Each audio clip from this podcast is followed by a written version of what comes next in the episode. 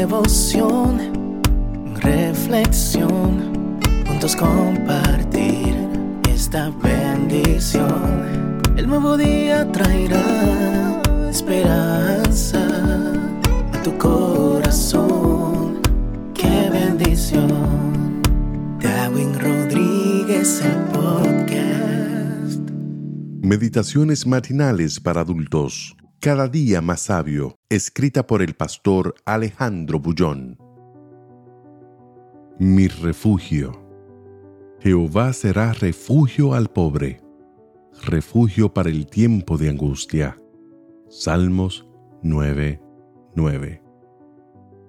¿Viste alguna vez un ratoncito desesperado huyendo del gato? Aquel escondrijo donde el ratoncito consigue meterse y ponerse a salvo de su predador es la figura exacta para definir lo que es un refugio. Eso es justamente lo que el Señor será para aquellos que en Él confían. Tú habrás percibido que en el texto de hoy aparece dos veces la palabra refugio. En español no es posible ver la diferencia entre una y otra, pero en el original hebreo hay una ligera variación de la palabra. La primera vez se da a entender que es un refugio alto, donde nadie puede alcanzarte. En la segunda, la variante añade la idea de un refugio fuerte que nadie puede destruir.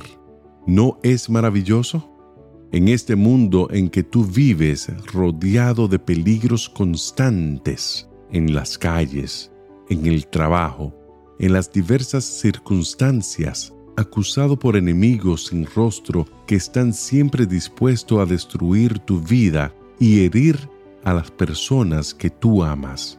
En esta vida competitiva, donde no siempre los más capaces vencen, sino a veces los más desleales. ¿No te parece que es maravilloso saber que el Señor es un refugio alto y fuerte hacia donde tú puedes correr agotado para encontrar seguridad y consuelo?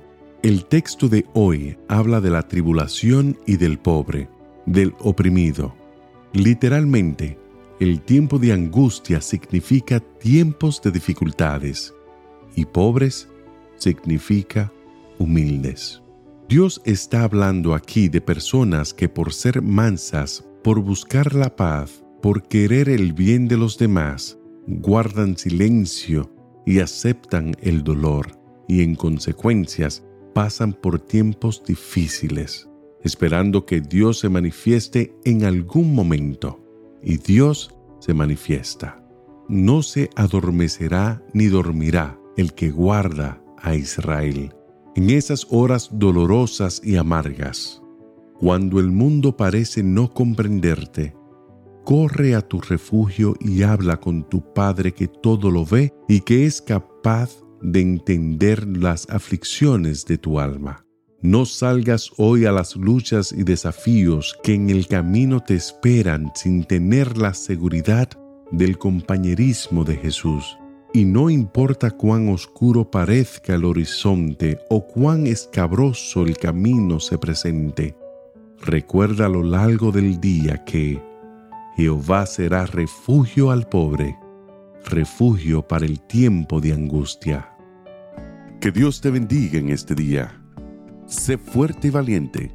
No tengas miedo ni te desanimes, porque el Señor tu Dios está contigo donde quiera que vayas.